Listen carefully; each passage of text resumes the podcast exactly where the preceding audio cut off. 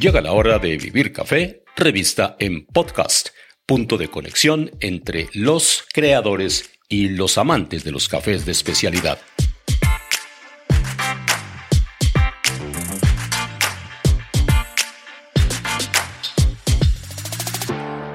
Les habla Hugo Sabogal y bienvenidos a Vivir Café, revista en podcast, en su trigésima tercera emisión. La invitada de hoy es eh, Claudia Penagos, una de las herederas del mayor conglomerado colombiano, encargado de producir los equipos y los beneficiaderos o plantas de beneficio de última generación para los productores de todo el mundo.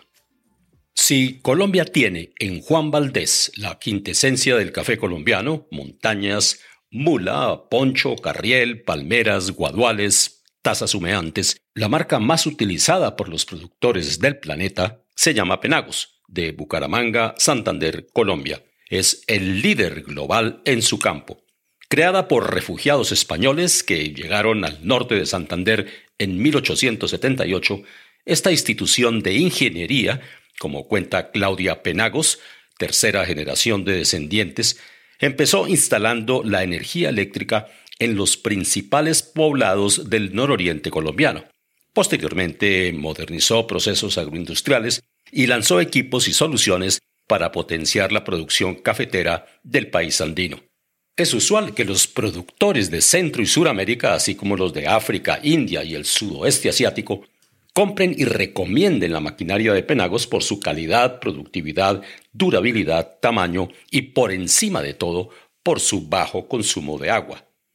Integrada en su totalidad por ingenieros y técnicos del Departamento de Santander, la firma trabaja con los principales comercializadores del planeta, Ecom, Olam, Sucafina, Nespresso, Starbucks, Newman y Green Coffee. Uno de sus principales clientes en Brasil, por ejemplo, es Ipanema Coffees, la finca cafetera más grande del mundo. Y en esa misma secuencia, Penagos es el proveedor de los centros de beneficio de última generación de Vietnam, el segundo productor mundial después de Brasil y primero que Colombia. La planta más moderna y automatizada acaba de montarse en la localidad de Salgar, Antioquia, para la firma Greek Coffee. Y en un momento Claudia Penagos nos contará los inicios de esta familia asturiana en territorio americano? Bueno, la historia empieza mucho antes, Hugo, porque Milagros y Francisco Penagos salieron de España buscando mejores oportunidades y porque había unas guerras carlistas, ellos tal vez, porque uno nunca sabrá toda la historia, vendieron, ellos eran agricultores y también tenían el tema de harinas, de trigo, eh, la fabricación. Entonces ellos decidieron buscar en el nuevo mundo, pero el nuevo mundo no era Colombia, el nuevo mundo era Argentina y llegaron a Caracas y tal vez iban muy cansados y decidieron parar en Venezuela venían con su capital que lo traían para crear una pequeña industria en Argentina y compraron tierras muy fértiles que están en la zona del Tuy. Y hoy en día yo descubrí que la, familia de Simón Bolívar tenía sus tierras en el Tuy. Eso lo descubrí hablando con César Echeverry de Tecnicafé, que le gusta mucho el tema de la historia y entonces a veces compartimos una que otra historia. Entonces ellos decidieron quedarse en Venezuela, venían con toda la familia, decidieron fundar como un aserradero. Aquí habrá muchos tal vez, ¿no? Porque la historia se pierde tanto, es tan triste eso y hoy en día queremos como unir esas historias del que las tiene, para no decir tal vez, pero siempre habrá muchos tal vez. Entonces empezaron a hacer su propio aserradero, unas tierras muy buenas y se muere el bisabuelo y deja una mujer con, creo que eran cinco o seis hijos, hoy en día no estoy completamente segura, y se murió el hijo menor que se llamaba Eusebio y se quedó ella solita y la plata se le vio acabar no es fácil una mujer manejando las tierras. A ver, uno hoy en día ve a la mujer más débil pero las mujeres de antes eran unas mujeres fuertes, preparadas para todo. De hecho, del otro lado de mi familia, que no son penagos, mi abuela tenía un eh, trapiche panelero y ella también enviudó y también crió a sus hijos con su trapiche. Y también he sabido cómo empezó la mujer eh, cafetera gracias a la guerra de los mil días. Entonces, lo que yo deduzco, volviendo al tema, Hugo, es que pues ella debió trabajar mucho tiempo el aserradero hasta que ya no pudo más, lo vendió y quedó con dos muchachitos grandes que se llamaban Eugenio y Mariano Penagos y ahí empieza más mi historia, más lo que conozco.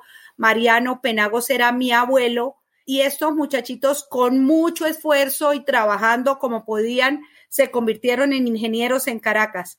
Y un día alguien les dijo, oigan, en Santander, Colombia, en Bucaramanga, eso es una metrópoli. ¿Por qué no van a, a, Bucaramanga, que queda muy cerca a Venezuela, y crean empresas? Eso es una metrópoli. Entonces ellos se vinieron con algunas herramientas, con equipos.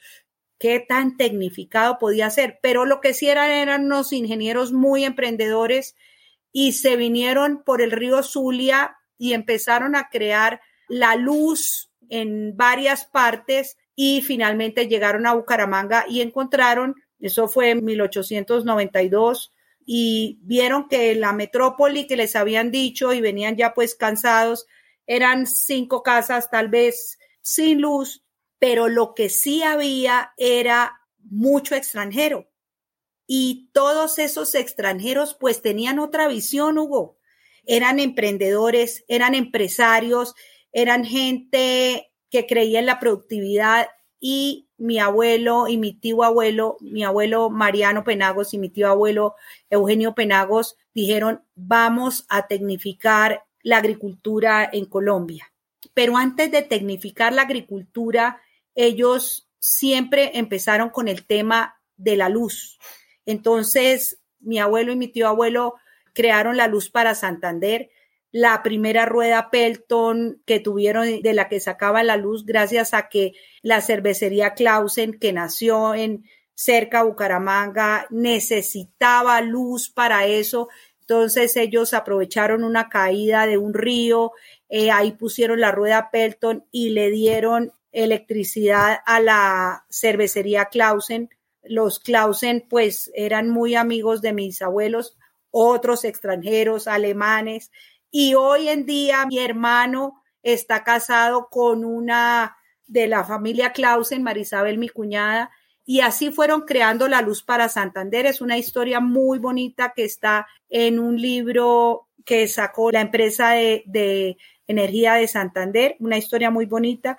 Y empezaron con luz, empezaron con una fundición y empezaron mucho con trapiches éramos muy fuertes en trapiches en ese momento porque tal vez Santander era muy, muy panelero. Pues sí, siempre tuvo. Lo que pasa es que el Valle del Cauca se desarrolló mucho más, pero mi papá hizo, por ejemplo, un proyecto muy grande en la olla del río Suárez en Santander, que lastimosamente no, no salió adelante, pero proyectos hubo muchos, hubo. Y mi papá y mi abuelo siempre estuvieron ahí. Yo tengo una historia con muchísimos emprendimientos que Hugo ya me contó y lo leyó.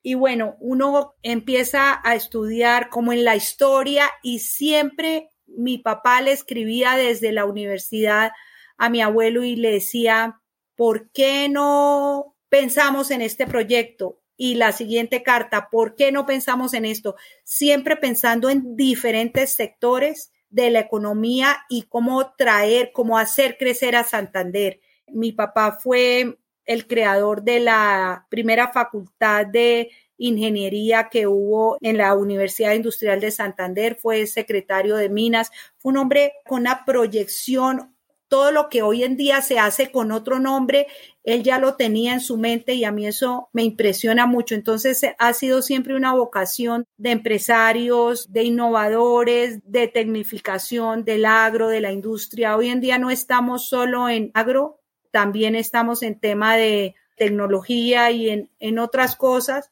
pero pues siempre nuestro corazón eh, estará en el tema del agro, café, pastos, maíz, todo lo que tiene que ver con agro, Hugo. Muy interesante la dimensión histórica de Penagos en esos primeros años de presencia de sus antecesores en Colombia. Pero claro, cuando uno piensa en este nombre de una compañía familiar, inmediatamente lo asocia con el mundo del café. ¿Cuándo ingresó Penagos a trabajar el mundo de la caficultura en Colombia con unos eh, progresos bastante notorios en toda la cadena? Bueno, uno cuando se pone a investigar en la historia, imagínese que la primera patente que tenemos data de 1904 y fue una secadora de café y la hizo mi tío abuelo, la creó, y son unos dibujos bellísimos cuando él trabajaba en Nueva York para la General Electric y desarrolló una secadora de café. Durante bastante tiempo fuimos solo en, el tema de pastos, ganadería, trapiches, eso. Ya hacia 1960 volvimos a empezar con el tema del café, con un lanzamiento como muy disruptivo en ese momento, que era el tema de, de la despulpadora vertical. Queríamos hacer algo muy, muy novedoso, muy disruptivo y ahí empezó el tema. Pues claro, por supuesto, cualquier eh, nuevo lanzamiento tiene mucha prueba y error. Había que decirle al cafetero, oiga, esta es una manera diferente de hacerlo. El cafetero siempre será tradicional, ¿cierto? Pero ahí empezó la cosa y entonces, ¿cómo agregarle más valor a esto? ¿Cómo crear eh, para el cafetero como mayor facilidad, mayor tecnificación? Y ahí empezó el tema de la innovación, innovación, innovación. Hoy en día tenemos 15 patentes, nos hemos ganado como empresa innovadora tres años seguidos y ahora estamos en el clúster de innovación de Santander. Y bueno, mi papá siempre pensó que Colombia era un mercado muy chiquito y quiso, quiso pensar en el mundo y siempre nos hizo pensar en el mundo mandó a mis hermanos a estudiar a Estados Unidos. Mi hermano Alfonso entonces empezó con mi papá a abrir el mundo. Y pues claro, empezamos por Suramérica, por Ecuador, por Perú, después vino Centroamérica, después vino África del Este, Uganda, Tanzania, República Democrática del Congo, Etiopía, de donde vino el café. Nosotros somos muy fuertes en África del Este y estamos muy bien posicionados. El que quiere una máquina de café en África pide una Penagos y eso es muy bonito, muy bonito saber el posicionamiento de marca y uno ir a las ferias en África y ver que todo el mundo nos conoce. Eso es muy gratificante, Hugo, es que es que es chévere, o sea, uno llama a alguien del café, Claro que yo sé quién es Penagos. Claro, ha sido una labor en café de unos 60, 65 años, pero yo creo que lo hemos, lo hemos sabido hacer porque tenemos pasión por hacerlo. Nos gusta lo que hacemos, estamos súper comprometidos y bueno, esa internacionalización ha sido importante, interesante. Hemos hasta que he tenido que aprender de geografía porque a veces nos llegan pedidos de, países que ya tienen nombres distintos. Yo creo que nosotros estamos, aunque sea con una maquinita, en cada país que hay café. Claudia, ahí emerge una responsabilidad muy grande de parte de quienes han seguido pues el ejemplo y la tradición del abuelo y del papá. ¿Cómo opera la compañía hoy día y cómo se distribuyen ustedes, los familiares que aún están dentro de la misma, los cargos de mando? Mi papá murió hace ocho años y él creó un protocolo familiar donde ya los de la cuarta generación, yo soy tercera generación, Hugo, y de la tercera generación en la empresa estamos mi hermano Alfonso y yo, y los sobrinos que ya no son tan jóvenes, son viejos, pues tienen 50 años, están en juntas de la empresa, en comités, en, en todo eso, pero la gerencia general de la empresa la maneja una persona que se llama José María Engel y no es de la familia. Y bueno, tenemos una gerencia técnica, tenemos gerencia de desarrollo, yo manejo la parte de relaciones corporativas de la empresa, lo dividimos como en varias divisiones y tenemos distribuidores alrededor del mundo. Tenemos, por ejemplo, en casi todos los países de África del Este tenemos distribuidores, tenemos distribuidores en todo Centroamérica ah, y en Brasil desde 2010 nosotros creamos una empresa propia. Hoy en día manejamos el tema de húmedo y seco porque al principio, hace muchos años, habíamos leído mal ese mercado. Creíamos que era puro robusta y nosotros solo teníamos soluciones para arábica. Hoy en día tenemos soluciones para arábica como para robusta, pero en Brasil atendemos mucho más el mercado de cafés especiales y como allá todo es o mayor do mundo, tenemos unas centrales de beneficio bellísimas, Hugo, que algún día podemos ver y hacemos un trabajo bien importante con cooperativas muy grandes como Cochupé, tenemos una central de beneficio bellísima para la hacienda cafetera más grande del mundo que se llama Ipanema Coffees. Es divina, porque allá todo lo hacen divino, eh, allá les gusta que haya poquita mano de obra y entonces ellos son, a ver, muchísimo más tecnificados, eh, Sao Paulo es la octava economía del mundo, pero estamos en, Minas Gerais, en la zona de Tres Pontas, y la parte de seco, porque tenemos una empresa que se llama Penagos Montealegre, que maneja eh, el tema de trilladoras, con la cual no hemos llegado todavía a Colombia, pero pensamos incursionar. Exportamos desde allá también a África y algo a Centroamérica. Entonces, hablando de, de cómo estamos, somos muy fuertes en África, somos muy fuertes en Centroamérica. Por ejemplo, pudiéramos decir con orgullo que el 85% del café de Costa Rica es beneficiado con maquinaria Penagos. ¿Y por qué? Porque Costa Rica es muy exigente en temas de sostenibilidad, en temas de agua. Y entonces nuestras máquinas pues definitivamente consumen muy poca agua tienen unas centrales de beneficio gigantescas. Penagos les ha proporcionado pues todo lo que ellos necesitan. Máquinas muy duraderas, ahorro del agua, ahorro de energía, lo que llamaríamos poquito espacio, que en centrales de beneficio tan grandes el tema del espacio pues es muy costoso. Y bueno, ha sido gente súper exigente y eso también, cuando uno tiene clientes tan exigentes, pues uno tiene que darla con toda. Cada costarricense que llega a otro país a trabajar en, una finca de café grandota, porque como ellos todo es grandote, siempre dicen penagos. Entonces, es como testimoniales ya probados, eh, muy interesantes. Nosotros eh, inauguramos hace unos dos meses en Salgar, Antioquia, una central de beneficio absolutamente espectacular, algo que nosotros no habíamos visto ni en Costa Rica ni en Brasil, de lo cual estamos muy orgullosos, totalmente automatizada. Yo nunca había visto tanta automatización. Yo creo que es la central de beneficio más grande que hemos montado. Justamente creo que mm, usted se está refiriendo a Green Coffee, ¿verdad, Claudia? Eso es para Green Coffee Company. En Salgar ellos tienen una estrategia muy importante de expansión en el país, de tener como todo integrado, porque para ellos esta trazabilidad es este poder controlar todo desde la siembra. Ellos van a tener sus propias eh, fincas, están comprando mucha finca por todo Colombia. Es muy interesante el trabajo que están haciendo y nos escogieron a nosotros. Nosotros ni siquiera sabíamos que eso estaba pasando.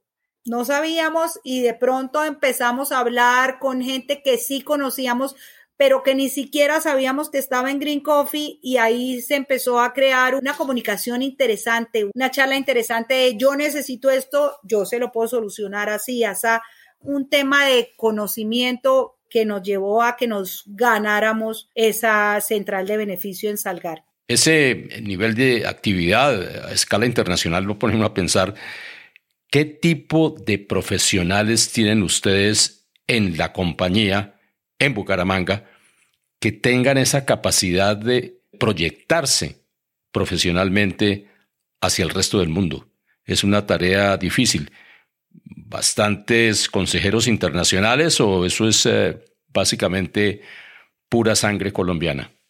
Puro joven profesional colombiano, ni siquiera colombiano, santanderiano, bumangués de pura cepa. Nosotros tenemos en la Universidad Industrial de Santander una facultad de ingeniería mecánica. Tenemos ingenieros mecánicos y muchos de ellos siempre sueñan con entrar a Penagos y además los muchachos quieren viajar a través del mundo y saben que Penagos los lleva al mundo que les da oportunidades.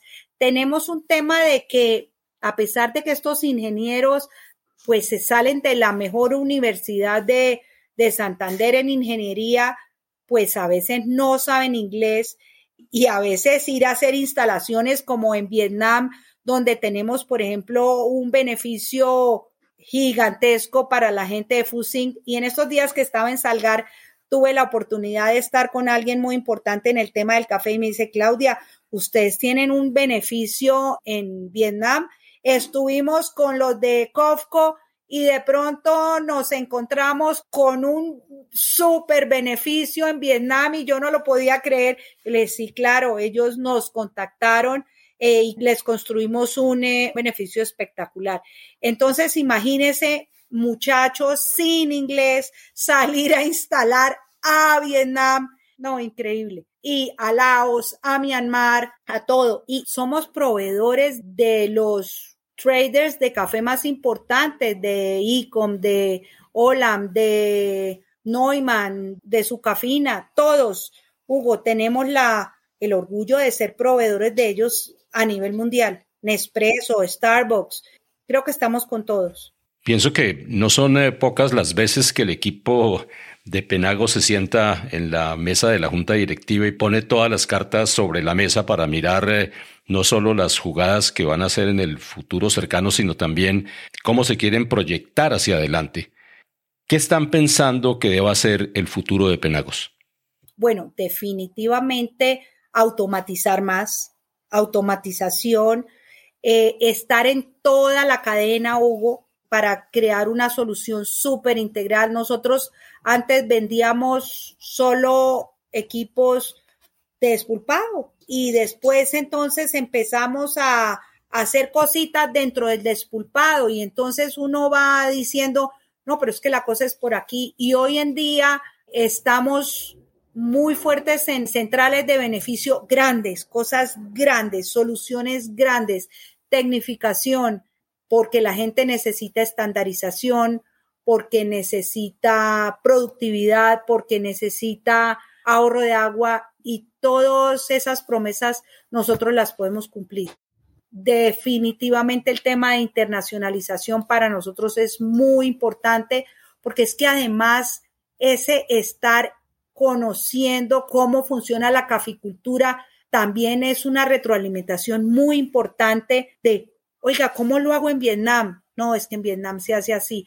No, pero en Uganda tal gente lo hace así. Y todas esas eh, mejores prácticas, lecciones aprendidas, pues nos sirven para ir produciendo equipos mejores. Claudia, todos estos eh, desarrollos importantes que ha realizado Penagos en el mundo de la caficultura, evidentemente benefician aquellas empresas que tienen un nivel de productividad eh, ya definido y que están buscando, digamos, mercados internacionales basados en prácticas muy profesionales. ¿Dónde quedan los chiquitos? ¿Dónde quedan los productores tradicionales colombianos? ¿Qué, qué se imaginan ustedes que sea el futuro de los pequeños eh, productores nacionales? Pues Hugo, la verdad es que para los chiquitos es más difícil hacer algo diferente. Y tenemos que ser sinceros, y eso no es sostenible ni económicamente para el mismo caficultor, ni es sostenible en el tema de agua, ni es sostenible y por eso el mundo tiene que ir hacia las centrales de beneficio que Colombia se demoró en entrar. y hoy en día ya la gente lo está entendiendo. O sea, nosotros para mostrarle algo al mundo teníamos que llevar a los clientes a Costa Rica, donde hacían las cosas súper bien. Hoy en día tenemos las mejores vitrinas acá, pero por supuesto no todo el caficultor va a acceder a ir a una central de beneficio, pero por sostenibilidad, por mejora en la calidad de vida del mismo caficultor, por estandarización del café, que entonces vamos a lograr un mejor precio, porque la gente quiere comprar en volumen, nadie va a ir a conseguir eh, dos containers y visitar 30 eh, caficultores, porque hay un programa en televisión de un tipo que busca eh, cafés alrededor del mundo y él dice eso, yo no me voy a ir a buscar a 50 cafeteros, entonces yo busco asociaciones. Entonces, la asociatividad es muy importante, la centralización y más bien enseñarle al cafetero cómo hacer el mejor café. Pero en temas de espulpado, pues sí, nosotros desarrollamos un tema de, de selección de color muy bueno que ha dado muchos resultados. Ese es nuestro último lanzamiento en la parte de beneficio húmedo, porque cada día vemos que la, recolección es menos selectiva. Vamos hacia eso, menos selectiva. Entonces, ese ha sido en este momento nuestra solución. Tenemos una máquina muy bonita, Hugo, que se llama el Eco Washer y lava cafés fermentados, porque pasamos de puro desmucilaginado a cafés fermentados, entonces creamos la Eco Washer que ha tenido mucho éxito. Ahorita estamos con un programa con Starbucks a nivel mundial, donde ellos han creado un programa de sostenibilidad, un, se llama Sustainability Challenge, y Colombia es uno de sus objetivos más grandes. En este momento estamos trabajando con nueve exportadores en un programa muy, muy interesante y sobre todo el tema se llama ahorro de agua. Pero yo creo en la, en, la centralización. Y eh, esa otra cara de la moneda es la de aquellos productores dedicados al segmento de la especialidad, que trabajan eh, fundamentalmente en microlotes y que ese recurso se hace cada vez más visible y es de alguna manera el que les interesa a esos eh, tostadores independientes. ¿Este mundo de la especialidad cabe en el esquema de cosas de Penagos? Definitivamente sí, definitivamente sí, pero es ese microlote, ay Dios, precisamente acabo de llegar de Pereira de visitar un inglés que se quedó, compró varias fincas en Marsella, no sé si Hugo lo conoce, Alan Bufferi. Sí, sí, Claudia, lo tengo en el radar. Sí, y él acaba de, o sea, él, eh, es increíble porque, porque Alan lo hace, Dios mío, es europeo, ¿no? Entonces, sí, ¿qué hacemos? Tenemos eh, personalidades distintas, entonces todo está perfectamente controlado. Entonces, este microlote de geisha, este microlote de Davi, este microlote de tal, y él maneja todo perfecto. A mí me parece difícil hacer eso. Yo pienso, o sea, que eso se estandarice como que la gente entienda cómo debe controlar cada paso para que salga un café de 90 puntos presidencial. Yo siento en la tasa de la excelencia que compartimos usted y yo que Willa lo entendió, Hugo, trabaja para eso. El tema es que hay que trabajar para eso. Hay gente que cree que eso se logra de un día para otro. No, esto es trabajando, esto es controlando cada punto, es, es todo. En el tema de, de despulpe de esos microlotes, no hay nada especial, nada especial, Hugo.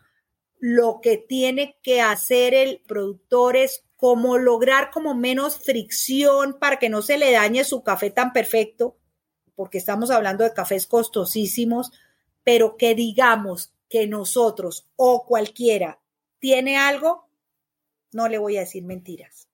Y es que ese algo, como sugiere Claudia Penagos, no está en la máquina despulpadora, que es lo que ellos fabrican.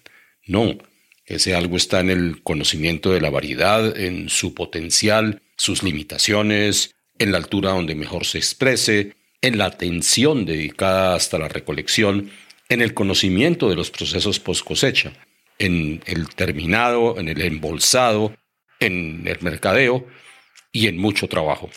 De todas maneras, eh, la oportunidad está abierta y Colombia también tiene un desempeño muy importante en el área de los cafés de especialidad.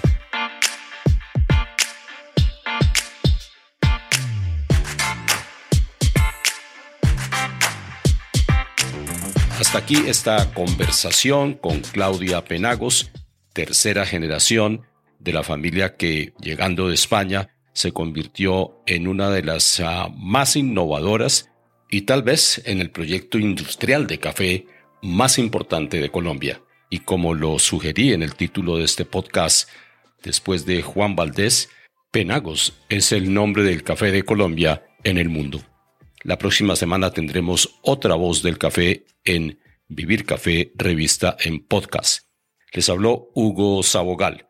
Por ahora, buenos cafés y buenos momentos.